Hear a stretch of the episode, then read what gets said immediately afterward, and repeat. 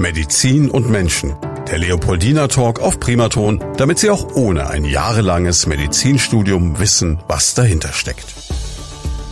Medizin und Menschen, so heißt unser Podcast gemeinsam mit dem Leopoldina Krankenhaus in Schweinfurt. Und ich habe gleich drei Frauen zu Gast, die heute zum Tag der Pflege Interessantes zu berichten haben. Bei mir ist Katharina Diem.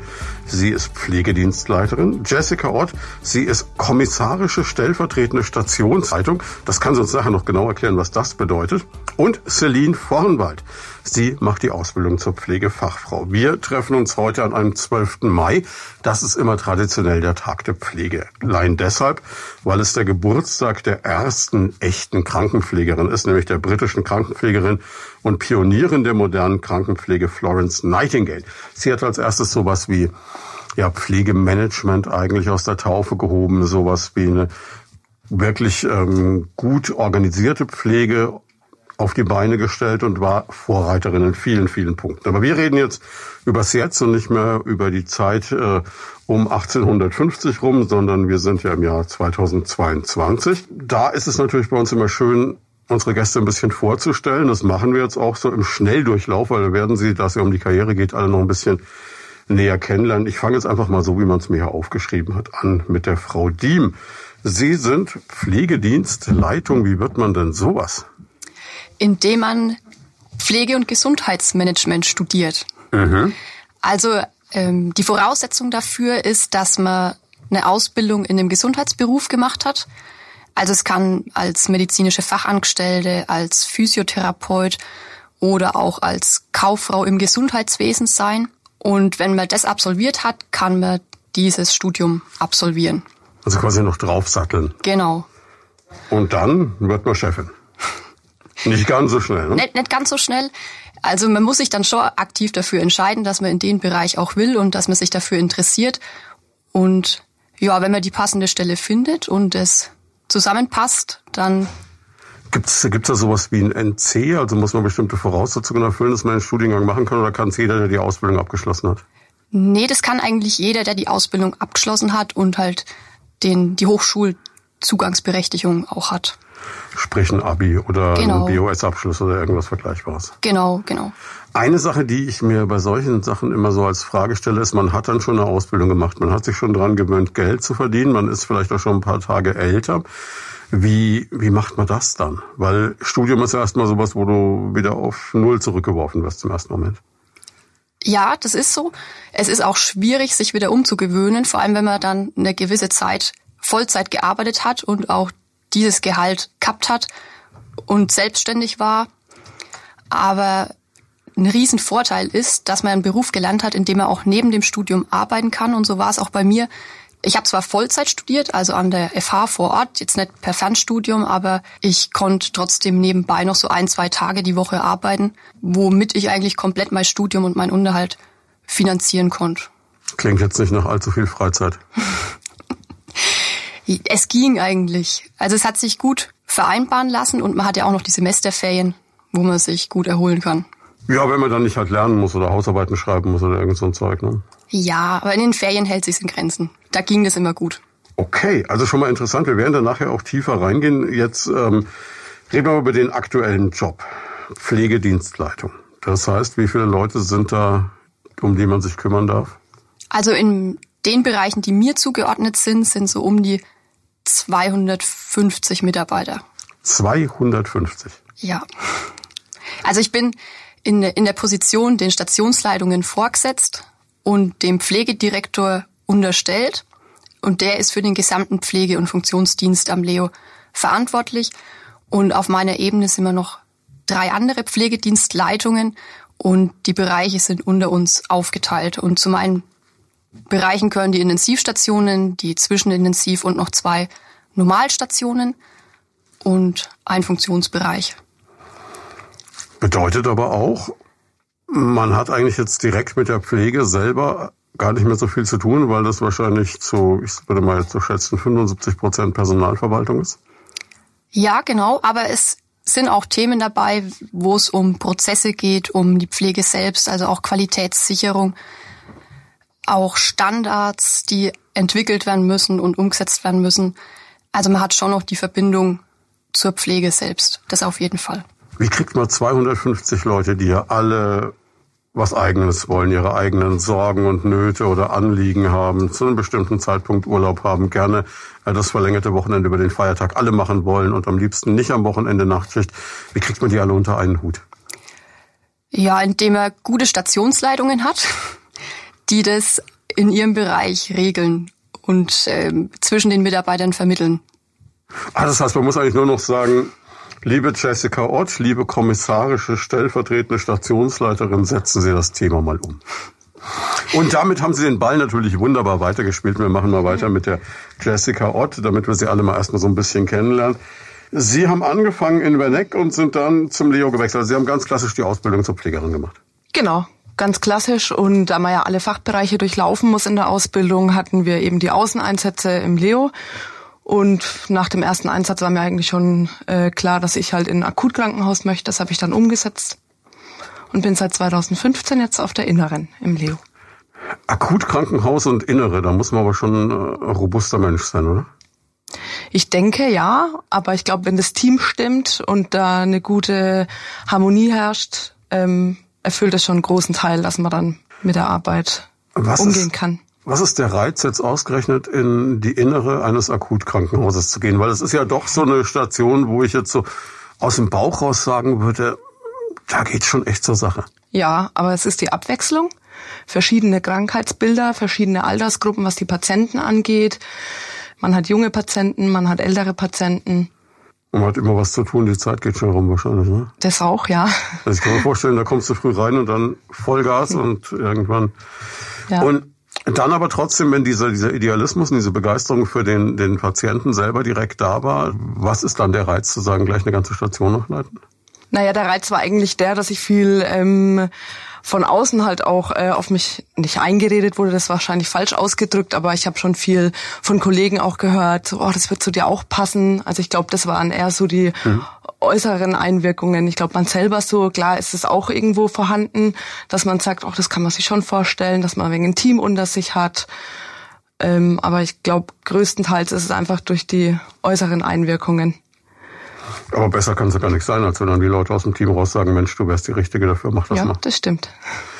Und wir kommen zur dritten Dame, die den Weg zur Stationsleiterin und zur Pflegedienstleiterin noch vor sich hat, nämlich zu Celine Vornwald. Und das finde ich jetzt ganz interessant, weil ähm, Sie haben eigentlich ursprünglich in der Bank gearbeitet. Also Sie hatten quasi schon ein Aktiendepot, das erste Cabrio gedanklich bestellt. genau, genau. Und eine Louis Vuitton-Handtasche und was man halt so braucht, wenn man in der Bank arbeitet. Die, die Typen, genau. Genau, und, und dann auf einmal Pflege. Warum denn das? Mm, bei mir war es so, ich war eigentlich schon früh begeistert als junges Mädchen von der Krankenhauswelt und auch vom Beruf der damals noch Krankenschwester umgangssprachlich.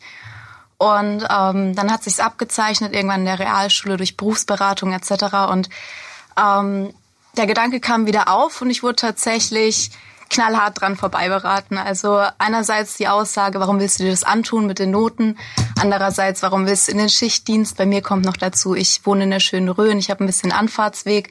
Das war damals mit 16 natürlich auch noch eine ganz andere Situation. Und ja, über Bekannte bin ich dann erstmal den einfachen Weg gegangen, die haben gesucht.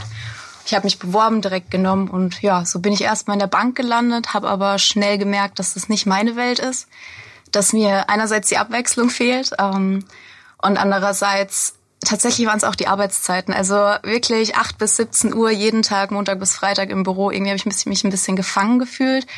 Und ja, wollte eigentlich nochmal neu starten und ja, habe mich dann für ein Praktikum im Leo entschieden, habe das Leo auch selbst als Patient öfter mal kennenlernen dürfen, war immer zufrieden und ähm, ja, Praktikum hat's nur bestärkt. Ich wurde super aufgenommen damals auf der Wirbelsäulenchirurgie und ja, dann kam die Bewerbung raus und so bin ich dort gelandet.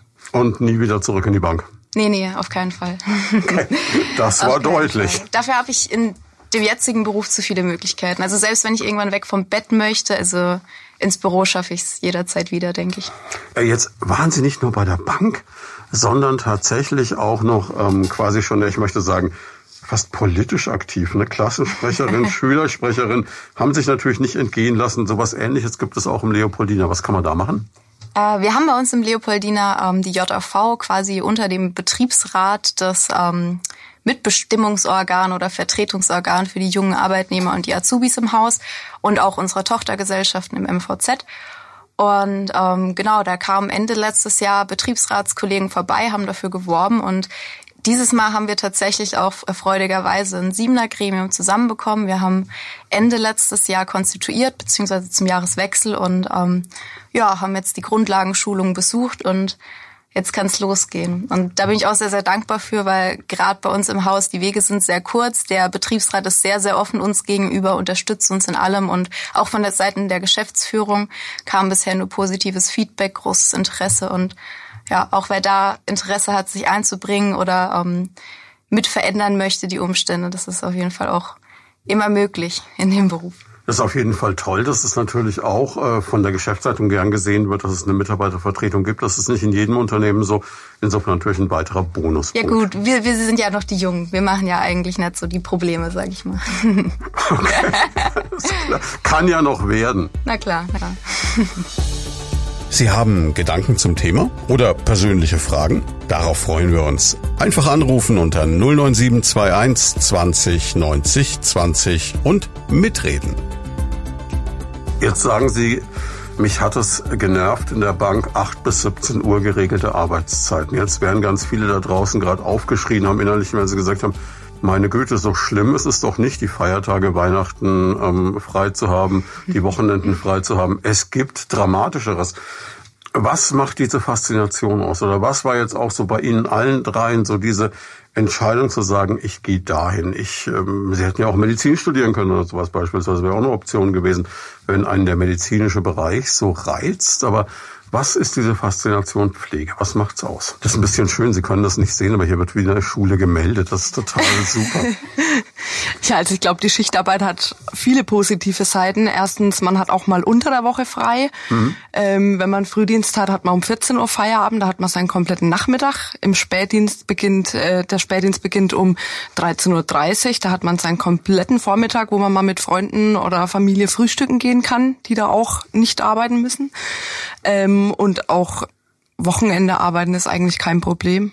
Feiertage arbeiten ist nicht schlimm. Und ich glaube, jeder, der im Gesundheitssystem arbeitet oder halt jetzt speziell in der Krankenpflege auch, ähm, man macht es ja irgendwo auch mit Herz und ich finde es eigentlich auch schön, wenn ich an Heiligabend arbeite und weiß, ich bin für die Patienten da, die gerade nicht bei ihren Angehörigen zu Hause sein können. Das kann natürlich nochmal eine ganz besondere Stimmung sein. Also ich kenne das jetzt vom Radio eher vom Arbeiten an Silvester beispielsweise, wo alle feiern, man selber arbeitet. Es ist natürlich schon noch ein ganz außergewöhnlicher Abend und es ist vermutlich auch nicht jedes Jahr dann so. Ganz kurz zu dem Thema noch. Ich muss sagen, ich muss da meinen Ausbildungsbetrieb des Leo auch echt in Schutz nehmen und ähm, loben. Gerade was Pflegeüberstunden, warum tust du dir das an? Ähm, in meiner gesamten Ausbildungszeit, bisher eineinhalb Jahre, ich habe keine Überstunde leisten müssen. Wir haben wirklich gesichert jedes zweite Wochenende frei. Wir können uns da bei uns im Haus toi toi toi auch wirklich auf unsere Dienstplanung verlassen und dann kann man das auch sehr, sehr gut machen mit dem Schichtsystem. Das ist besser als in den Medien, stelle ich gerade fest. Was sagt die Chefin? Sie sind ja die, die es so gut geplant hat, dass es geklappt hat, offensichtlich. Äh, ich ich habe es kontrolliert, ja. Aber ich kann das auch nur bestätigen. Ich bin jetzt seit zwei Jahren weg vom Schichtdienst und es ist schon ungewohnt. Mhm. Also ich, wenn ich einen Arzttermin brauche, schaue ich schon, dass ich dass ich es in den Urlaub leg, was vorher eigentlich total unproblematisch war. Stimmt und auch mal shoppen gehen oder so, mal zu sagen, man bummelt mal oder man unternimmt irgendwas, man hat natürlich viele Vorteile. Also ja, das, das so im, im Drei-Schicht-System hat man das gar nicht so wahrgenommen wie jetzt, wenn man wirklich von 8 bis 17 Uhr im büro ist. Also und hat schon seine Vorteile. Ein weiterer Vorteil kann ich mir vorstellen, ist auch die Vereinbarkeit von Beruf und Familie, wenn man denn einen Kinderwunsch hat, weil man natürlich dann auch auf Teilzeit gehen kann, beziehungsweise Modelle machen kann, die dazu passen. Das stimmt. Also da gibt's viele Möglichkeiten im Krankenhaus. Wir haben ja auch einen Flexipool, wo man die Dienstzeiten vorgeben kann und arbeiten kann, wie man möchte. Aber auch die Stationen selbst bieten viele Möglichkeiten, dass man wirklich die Dienste auch machen kann, die man braucht. Jetzt haben wir gerade in den letzten beiden Jahren viel natürlich gehört über Missstände in dem Bereich. Und vielleicht sind deswegen meine Fragen am Anfang auch, äh, soll gar nicht so negativ rüberkommen, mal so ein bisschen kritisch gewesen, dass man jemanden, der eine Ausbildung in der Bank macht, fragt, meine Güte, warum bist du rüber in die Pflege gewechselt? Weil man halt immer noch dieses Bild hat, dass... Äh, das ein Bereich ist, der völlig am Boden ist, wo alles schief läuft. Ist es denn wirklich so? Weil die Menschen, die ich erlebe, die zu uns kommen und über das Thema reden, die sagen, klar, geht's immer noch besser von den Arbeitszeiten, es geht immer noch besser von der Personaldecke und es geht immer noch besser vom Geld, aber nichtsdestotrotz ähm, wirken eigentlich alle total begeistert von ihrem Job. Jetzt, wer traut sich darauf was zu sagen? Also ich glaube, wenn man den Beruf macht, dann sind es weniger die Rahmenbedingungen, die einen da, also ich, ich glaube, wenn, dann liegt es wirklich dran, dass man den Beruf gern macht. Und mhm. das ist das Wichtigste dabei. Und dann sind die Rahmenbedingungen auch manchmal, sind vielleicht schwierig, aber sind eher im Hintergrund. Ja, das ist nachvollziehbar, kann ich mir vorstellen, weil es ist wirklich offensichtlich diese Begeisterung für den Job, die einen da trägt. Wenn wir jetzt nochmal so eine Ausbildung uns angucken, jetzt haben Sie alle drei eigentlich mal zumindest einen ähnlichen Einstieg gehabt, nämlich eine ganz fachpraktische Ausbildung gemacht. Was ist denn so der Königsweg, wenn ich in den Bereich Pflege rein will und dann vielleicht entweder sagen will, ich will, wie Sie es vorhin formuliert haben, am Bett arbeiten oder vielleicht Stationsleiterin werden oder auch Pflegedienstleitung. Der Anfang ist immer die fachpraktische Ausbildung. Kann ich mir da eine aussuchen oder ist das eine, die es nur gibt oder kann ich mich da spezialisieren? Geht es nach Abteilungen? Wie funktioniert das? Ähm, also seit 2020 ist es so, dass die vorherigen drei Ausbildungen in eine zusammengefasst mhm. wurden. Ähm, die generalistische Pflegeausbildung, am Ende kommen dann Pflegefach Männer und Pflegefach Frauen genannt raus. Ähm, vor 2020 war es eben noch Gesundheits- und Krankenpflege, was ja auch die Jessica gelernt hat. Und ähm, jetzt haben wir eben die Situation, dass wir in den drei Jahren ähm, in der einen Ausbildung die drei Vorausbildungen ähm, zusammengeführt haben, und zwar die Kinderkrankenpflege, die Altenpflege und die normale Akutkrankenpflege. Und dadurch hat sich das mit der Spezialisation so ein bisschen erübrigt. Man hat bei uns die Möglichkeit, ähm, am Leopoldiner Krankenhaus eine Vertiefung in der Pädiatrie zu machen. Und ähm, ansonsten stehen eigentlich mit einem mit der reinen Grundausbildung danach schon alle Türen offen. Also auch hinsichtlich Studium, da hatten wir es ja vorhin mit der Fachhochschulreife. Es reicht auch, wenn ich meine Ausbildung mache und dann, ich meine, zwei oder drei Jahre im Beruf bin. Dadurch habe ich dann auch schon die Zugangsvoraussetzung zu den Studien. Das ist natürlich super. Was muss man denn mitbringen aus Ihrer Sicht, wenn man in den Job rein will? Also jetzt mal ganz weg von den Noten, die natürlich immer so ein bisschen die Voraussetzung sind und dann ein Realschulabschluss, ein Quali. Was, was ist es, was muss man als Mensch auch mitbringen oder haben? Also ich glaube, ganz wichtig ist Einfühlungsvermögen, auch Teamfähigkeit, hm. was ganz wichtig ist, weil man ja trotzdem auf Station eng miteinander zusammenarbeitet und auch äh, schwierige Situationen hat, die man mit anderen teilen können muss. Ja, man muss trotzdem auch flexibel sein, eben, dass man mal einspringt oder die Schicht sich vielleicht mal wechselt. Ähm, dass man vielleicht dann mal in den Früh geht, obwohl man Spätdienst hat, spontan. Ähm, also Flexibilität gehört schon auch dazu und man sollte halt wenig Hemmungen haben. Also gerade jetzt äh, eigentlich auf allen Stationen, aber es gibt ja auch die ältere Generation, die bei der Körperpflegehilfe braucht oder auch bei den Ausscheidungen und das sollte man schon können, wenn man dann da steht und sagt, man kann da nicht hinlangen oder so, ist man halt auch falsch. Wobei das ja, glaube ich, wirklich etwas ist, was man am Anfang vielleicht unglaublich kritisch sieht, bevor man es mal probiert hat in einem Praktikum oder so, was aber, glaube ich, dann im, im Alltag total untergeht. Also ich habe mal während des Zivildienstes in einer Behinderteneinrichtung gearbeitet und ich hatte am Anfang auch einen riesen Respekt davor und danach war mir das vollkommen egal. Das ist eigentlich verrückt. Weißt du, ist das normal oder ging es nur mir so? Oder? Also am Anfang ist es schon ungewohnt hm. und eine Hemmschwelle da, aber mit der Zeit ist es einfach Gewohnheit. Ja, kann ich mir vorstellen, ja. Macht es einen Unterschied, ob man mit älteren Menschen zu tun hat oder mit Kindern oder ist das egal? Weil viele immer sagen, ja, wenn, dann lieber Kinderkrankenschwester als jetzt vielleicht im Altenheim oder so. Ist das wirklich ein Unterschied? Kinderkrankenpflege, da ist es selbstverständlich. Also das kann hm. man sich vorstellen, ein Kind zu versorgen und einen älteren Menschen zu versorgen, ist halt trotzdem noch mal was anderes. Was mir auch noch auffällt, ist, jetzt sind sie alle drei, das mag jetzt auch sein, dass das Leopoldine das bewusst so gehandelt hat, sehr zierlich. Ähm, wie ist denn das jetzt wenn Sie jetzt einen Patienten haben, nehmen wir als Beispiel irgendjemanden, der nicht zierlich ist, nehmen wir mich. Na, also äh, ich bin ja wahrscheinlich so der Traumpatient, am besten noch mit so einem Corona-Bauchlagerung so in der Art. Ne?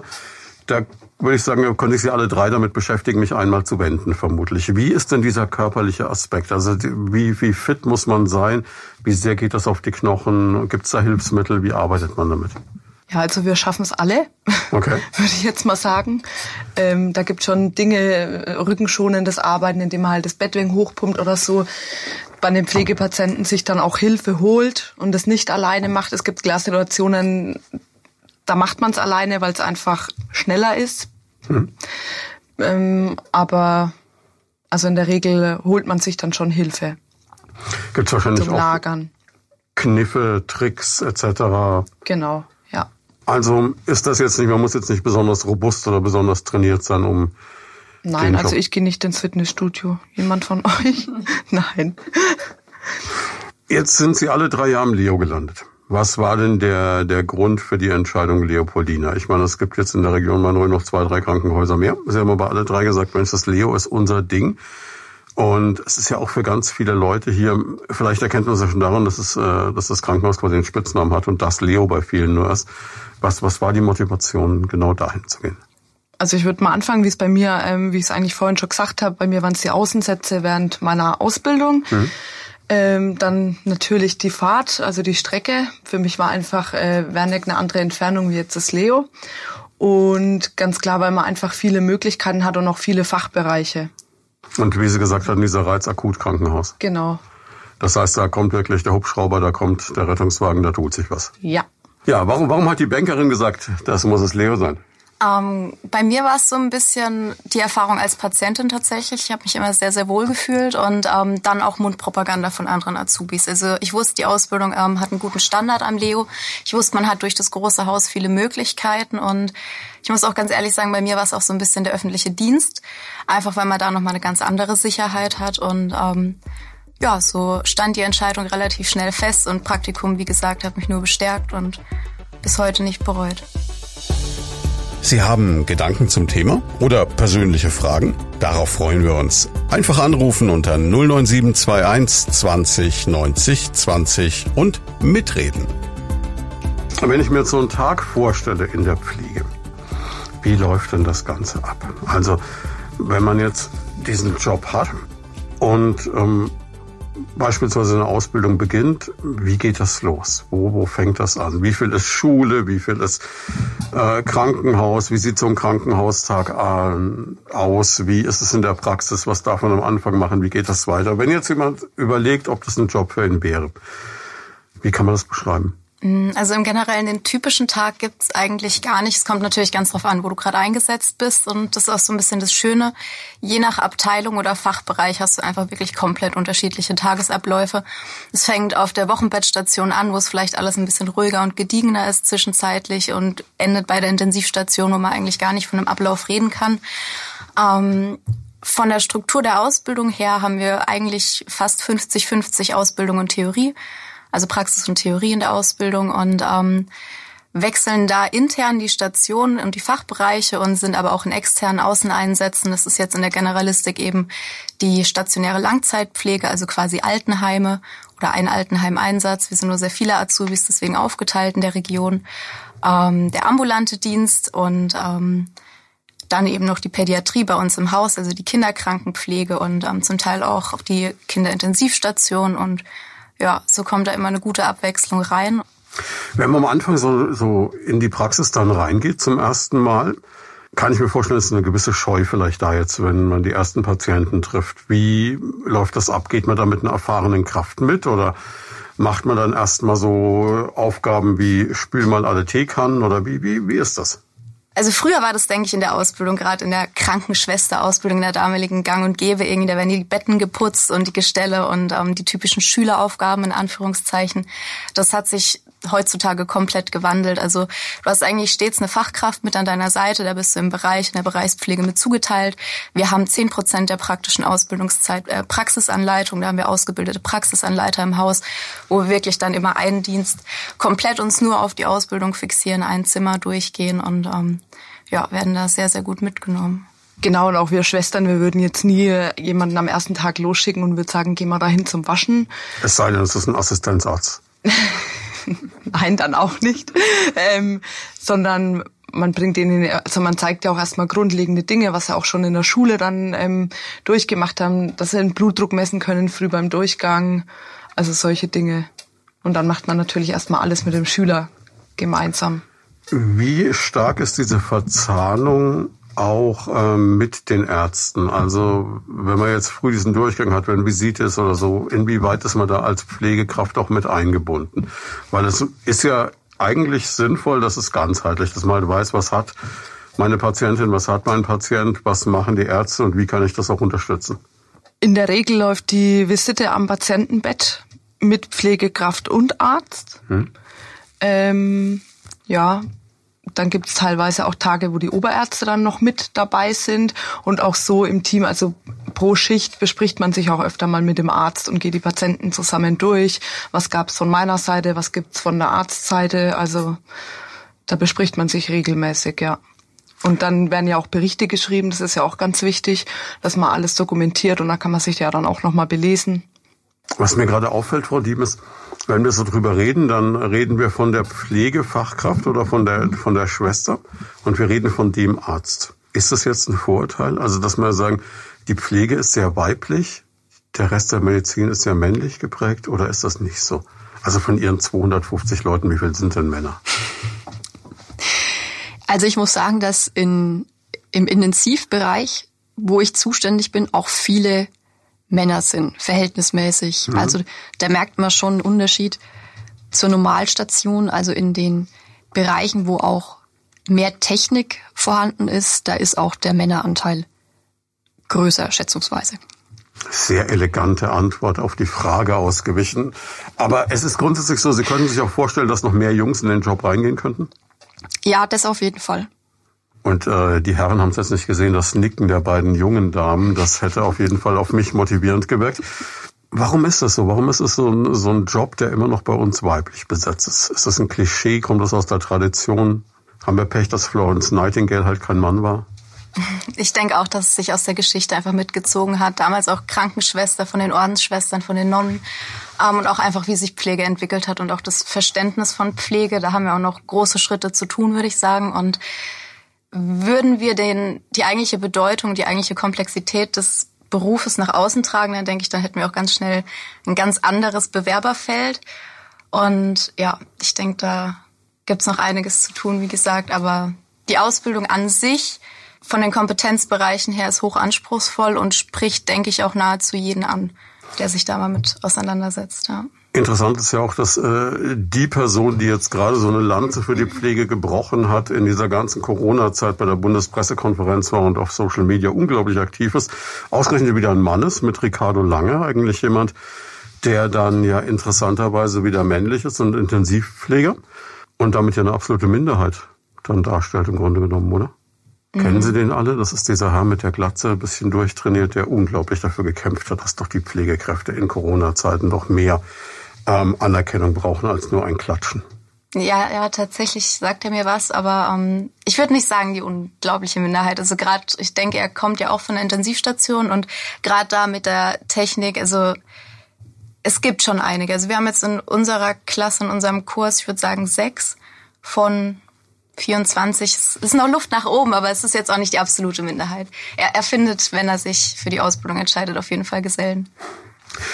Sie haben diesen technischen Aspekt jetzt schon verschiedentlich angesprochen. Ähm, das ist auch noch eine ganz interessante Sache.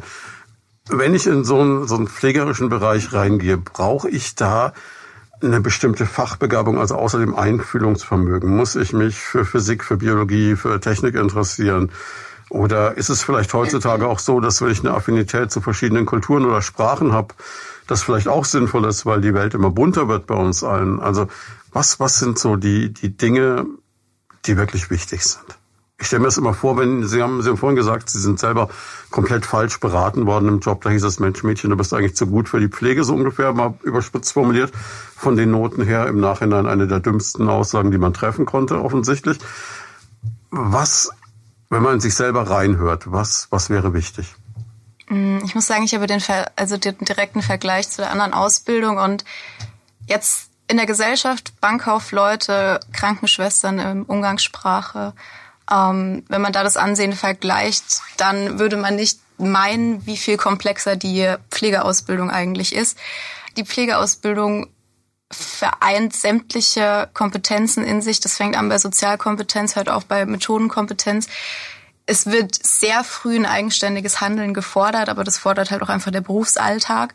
Man ist immer gut an der Hand, aber ähm, einfach, ich denke, das Wichtigste zum jetzigen Zeitpunkt in der Pflege ist die Motivation. Die Motivation für den Beruf, zu wissen, was will man erreichen in dem Beruf, was kann ich erreichen und dann auch wirklich für seine Rechte einstehen, sich durchsetzen, sich ein ordentliches Haus aussuchen und dann läuft es ganz gut eigentlich. Diese Motivation, Frau Diem, wie, wie hält man die hoch jeden Tag aufs Neue? Sie haben ja auch, Sie, haben, Sie sind jetzt beispielsweise mitten in der Corona-Pandemie eingestiegen in die Direktion. Das ist ja auch ein völlig, völlig verrückter äh, Zeitpunkt. Wie, wie macht man das? Ist es das Team, das einen trägt? Ist es ein bisschen dann auch dieses Erfolgserlebnis, wenn man sieht, dass Patientin oder Patient halt, dass es denen besser geht, dass man sich da kümmern konnte oder macht, reist man einfach abends im Schwesternzimmer doch mal eine Flasche Sekt auf. Was ist es denn? Also ich würde sagen, das Team ist immer entscheidend. Also wenn es da funktioniert, wenn es da harmoniert und man sich auch gegenseitig unterstützt und es zusammen durchsteht, dann ist es schon mal wirklich ein Großteil.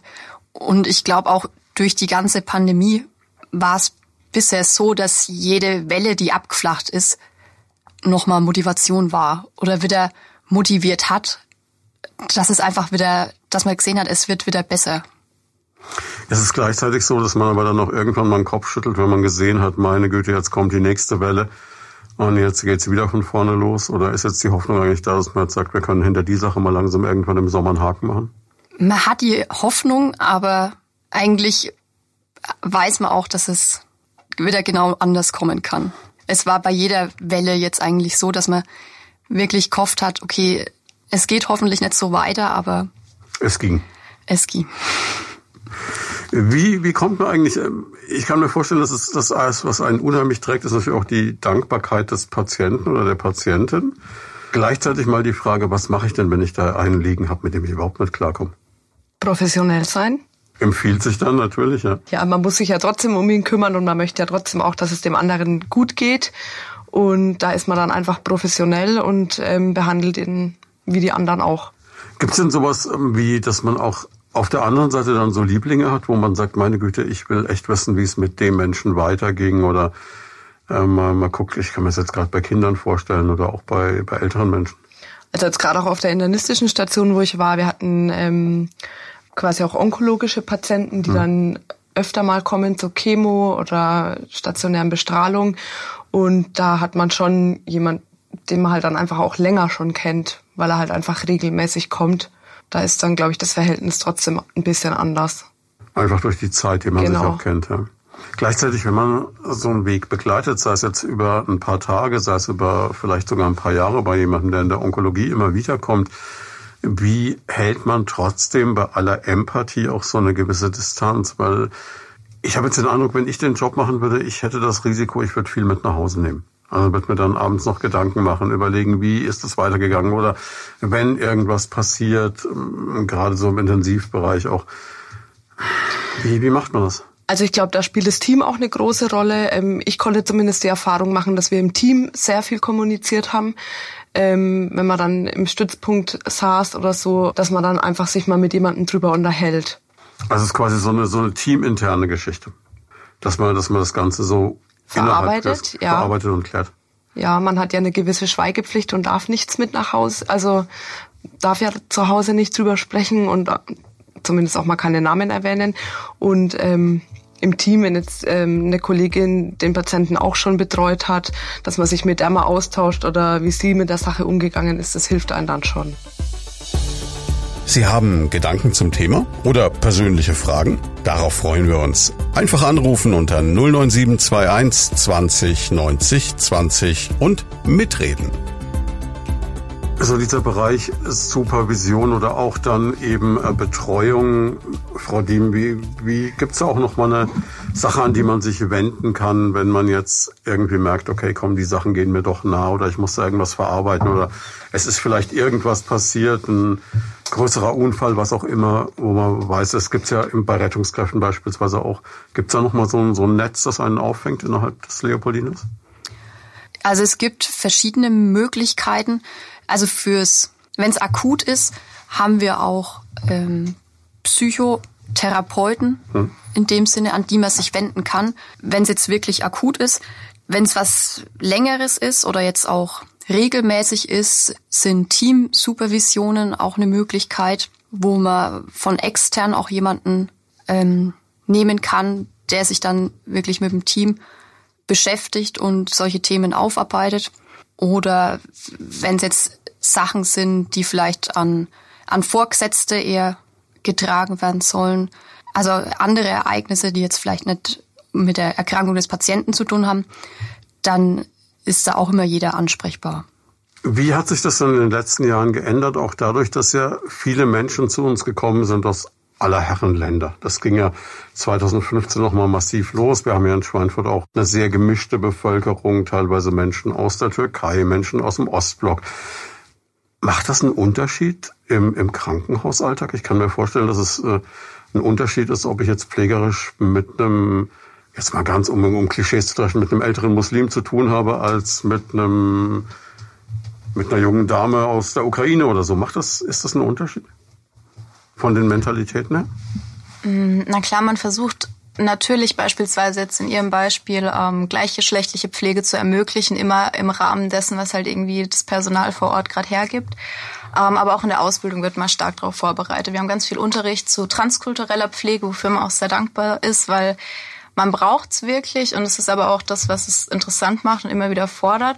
Die Individualität am Patienten, würde ich sagen. Und ähm, sind aber auch in so Kleinigkeiten. Also es gibt gewisse Kulturen, da bringen die Angehörigen super gerne Essen vorbei und sind da super gerne beruhigt, wenn der äh, Angehörige gut versorgt ist. Und es ist schön, also bei uns alles möglich. Es wird von den Stationen immer ermöglicht und wir versuchen da so gut es geht zu unterstützen. Ja.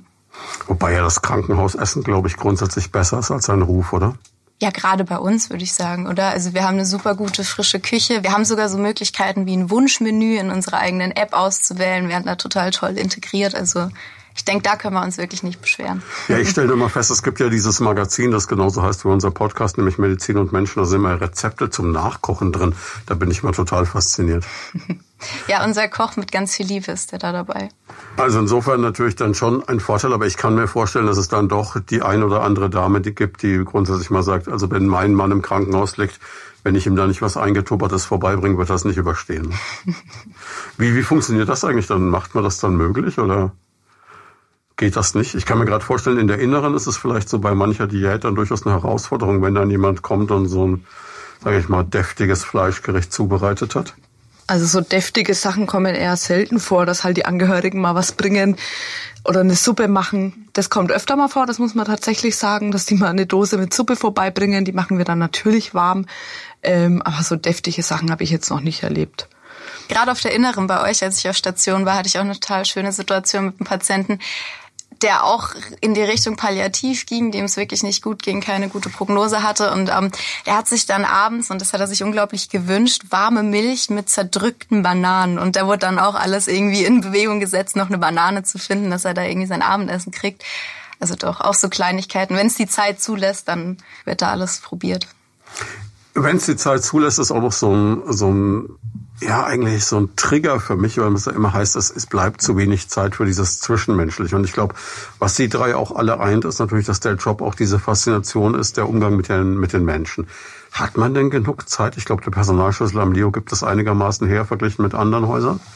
Also mehr Zeit geht immer, glaube ich. Vor allem bei solchen Sachen. Auch im Bereich Onkologie ja vor allem. Da könnte man, glaube ich, gar nicht genug Zeit für den Patienten haben. Ja, nachvollziehbar, klar. Aber das ist natürlich, man muss sich sicherlich da nach irgendwelchen Pflegeschlüsseln richten und muss natürlich gucken, dass man die anderen auch nicht vernachlässigt. Aber gleichzeitig äh, hoffe ich, dass immer die Zeit dann da ist, dass man doch mal noch mal am Bettrand kurz sitzen bleibt und ein paar persönliche Worte wechselt. Wie ist das denn umgekehrt? Also, wenn jetzt jemand happy war und äh, gesagt hat, Mensch, ähm, Mir hat's gefallen. Ich kenn's jetzt von Medizinern aus dem Bekanntenkreis, die sagen, bitte keinen Sekt mehr und keine Merci-Schokolade, weil davon haben wir in unserem Leben genug gesehen. Was ist denn ein gutes Mitbringsel für eine Pflegekraft? Kaffee? Kaffee ist originell, okay. Wenn ich die Pflegedienstleitung glücklich machen will? Also zu uns kommt selten Schokolade. Man das wäre dann schon okay noch, ja. Ja, also ich freue mich jedes Mal. Also vereinzelt bekommt man auch mal von den Stationen was. Weil es so selten ist, freut man sich noch mal umso mehr. Was sagt die Bankerin am besten? Das ist ein Umschlag mit einem Schein. Ich habe tatsächlich gerade gedacht, also eigentlich ist am praktischsten immer, wenn ein bisschen was für die Kaffeekasse gibt. Aber es wird dann halt trotzdem in Kaffee investiert, deswegen es ist doch ein Kreislauf. Aber was auch ganz gut immer ankommt, sind Gummibärchen, so ein bisschen als Abwechslung.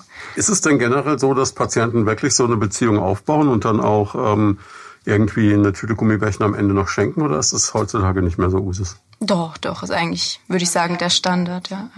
Also ich glaube, es ist eher selten, dass mal nichts abgegeben wird oder auch von den Angehörigen. Also die Angehörigen sind auch sehr dankbar, jetzt gerade auch in der ähm, Pandemie. Äh, glaube ich, sind die Angehörigen sehr dankbar, dass wir doch manche Sachen möglich machen und wo auch ähm, keine Besucher erlaubt waren, haben wir halt, ähm, also jeder Patient kann ja ein Telefon haben ähm, bei uns auf Station und auch Patienten, wo nicht alleine anrufen können, haben wir ganz oft die Angehörigen einfach angerufen und den Hörer mal ans Ohr gehalten, dass er mit ihren ähm, Ehemännern zum Beispiel mal reden konnten, auch wenn sie vielleicht manchmal keine Antwort bekommen haben, mhm. aber es war einfach eine schöne Geste und das machen wir auch jetzt immer noch möglich.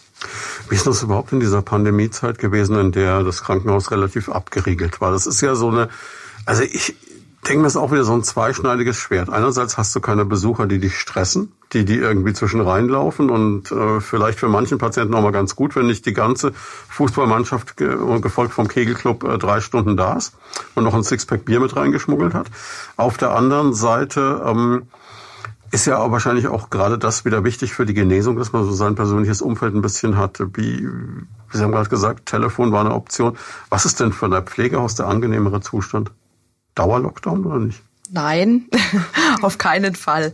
Also man muss ja auch sagen, wo das ähm, komplette Besuchsverbot war, ähm, wurde dann natürlich vermehrt angerufen und ähm, also auch bei uns äh, am Stationstelefon und also ich würde mich immer in meine Situation hineinversetzen, wenn ich Patient wäre, was würde ich wollen? Und ich würde natürlich wollen, dass meine Familie mich besuchen kann, wenn ich im Krankenhaus liege. Hm. Naja, logisch, klar. Ich denke auch gerade, wenn da die Angehörigen fehlen, entsteht da für uns als Pflegepersonal nochmal ein ganz anderer Aufwand, sage ich jetzt doch mal ganz offen, ähm, das abzufangen. Und ich muss sagen, ich kenne es ja gar nicht anders. Also ich habe ja in der Pandemie angefangen und ich muss sagen, ich habe ein bisschen Angst davor, wenn da wieder die Besucherströme kommen und wie damals irgendwie, wenn die Zimmer voll standen, kann ich mir so gar nicht mehr vorstellen, aber wird auch interessant, ja. Und wird wieder passieren, da bin ich mir ziemlich sicher. Frau Diem, was ja auch immer wichtig ist, wir haben es jetzt schon gehört, also ist natürlich zum einen, ähm, ähm dass man sich genug äh, Leute hat, dass man mit den Dienstplänen guckt, dass alles passt. Aber es gibt ja immer noch diese soften Faktoren in einem Job. Was macht denn das Leo da? Also ich weiß, es gibt zum Beispiel eine Plattform wie MyLeo oder so. Es gibt Möglichkeiten. Also es gibt immer dieses tolle neudeutsche Wort von den Incentives. Ne? Man jagt alle durch den Hochseilgarten oder so. Machen Sie solche Sachen auch? Also ich muss sagen, ich bin jetzt erst seit knapp eineinhalb Jahren im Leo. Und dadurch, dass die Pandemie eigentlich alles über allem gestanden war, gab es solche Aktivitäten eigentlich gar nicht, seit ich da bin. Aber ich weiß, dass vorher, also vor der ersten Welle eigentlich schon öfter auch mal ähm, Veranstaltungen gab oder ähm, Feierlichkeiten, wo alle Mitarbeiter auch waren. Ähm, also wo ich noch aus eigener Erfahrung sprechen kann, ist, dass es auch für ähm, Mitarbeiter tolle Angebote gibt, wie so Stressbewältigung, wo man sich eben anmelden kann. Da stehen viele Termine zur Verfügung oder auch ähm, interne Sachen. Also wir sind auch öfter von Station aus mal wandern gegangen, mal zum Essen gegangen. Also gibt es Möglichkeiten. Auf jeden Fall. Was ich zum Schluss gerne noch machen würde, ist auch mal so die Frage stellen, was machen Sie denn alle drei so als Ausgleich? Also Sie haben vorhin schon mal äh, überzeugend erklärt, Fitnessstudio ist für Sie alle drei nicht das Ding dabei, was mich verblüfft, weil Sie alle so aussehen, als würden Sie eins besuchen. Aber ähm, was ist denn so das, was man macht, äh, wenn man jetzt nicht im Leopoldina als Pflegekraft gerade tätig ist? Ähm, die Freizeit äh, bei mir gerade sehr eng durch die Weiterbildung, die ich eben mache. Ich bin da viel mit Lernen beschäftigt und wenn ich aber mal freie Zeit habe, dann verbringe ich die auf jeden Fall aktuell mit der Familie und den Freunden. Jetzt auch wegen der Pandemie hat man ja die letzten Jahre Monate, Jahre ähm, viel Einschränkungen gehabt. Da genießt man das natürlich, wenn man mhm. sich wieder treffen kann, wenn man was unternehmen kann jetzt auch. Und ich glaube, das ist momentan so am wichtigsten. Einfach dieser Ausgleich, dass man Familie und Freunde um sich hat. Was macht die Chefin in ihrer Freizeit?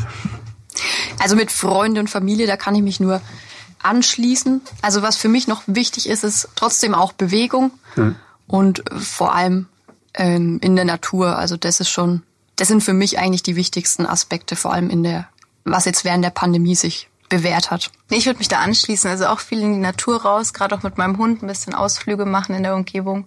Für mich der beste Ausgleich ist wirklich eigentlich das Bereden mit anderen Kurskollegen, also Ausbildungskollegen. Das hilft viel, ja. Das ist der einzige Haken jetzt, man kann den Hund wahrscheinlich nicht mit auf Station bringen, oder? Doch, doch, wir haben sogar zwei Leopoldiner Therapiehunde. Also leider nicht mein Australian Shepherd, aber es sind zwei Aussies und ähm, die machen das ganz toll. Aber da gibt's auch in der Pflege tolle Möglichkeiten. Also wer seinen Hund als Partner haben will, der macht die Ausbildung bei uns und der geht dann vielleicht irgendwann später dann mal in ein Pflegeheim. Da ist das ganz oft gern gesehen, so Wohnbereichshunde. Also was mir bei Ihnen dreien, um das jetzt mal so zum Schluss zu sagen, total auffällt, ist äh, diese komplette Begeisterung für den Job. Das ist schon faszinierend. Insofern, glaube ich, sind Sie sehr gut ausgewählt als potenzielle, ich möchte jetzt nicht sagen Werbeträgerinnen, aber als Motivatorinnen, um Leute da reinzukriegen. Das heißt, Sie wünschen sich auch alle drei eigentlich, dass möglichst viele Leute sagen, Mensch, in den Bereich gehe ich noch, weil da wäre noch Gelegenheit und das Leo braucht noch Kollegen, oder? Das auf jeden Fall. Also ich freue mich über jeden, der die Ausbildung abschließt oder überhaupt ans Leo kommt. Sie wollen ja nicht nur von 250 Leuten Chefin sein, ne? Da ist ja noch Luft Eben, nach oben. Eben, da ist Luft nach oben. Dann hoffen wir mal, dass das klappt. Tag der Pflege ist ein guter Anlass, um darüber zu reden. Ihnen dreien allen vielen, vielen Dank, dass Sie da waren. Und ich freue mich schon aufs nächste Mal. Danke auch. Das war Medizin und Menschen, der Leopoldina Talk auf Primaton. Jeden zweiten Donnerstag im Monat live von 13 bis 14 Uhr im Programm. Alle Folgen gibt's zum Nachhören und Download auf radioprimaton.de und als Podcast auf leopoldina-krankenhaus.com.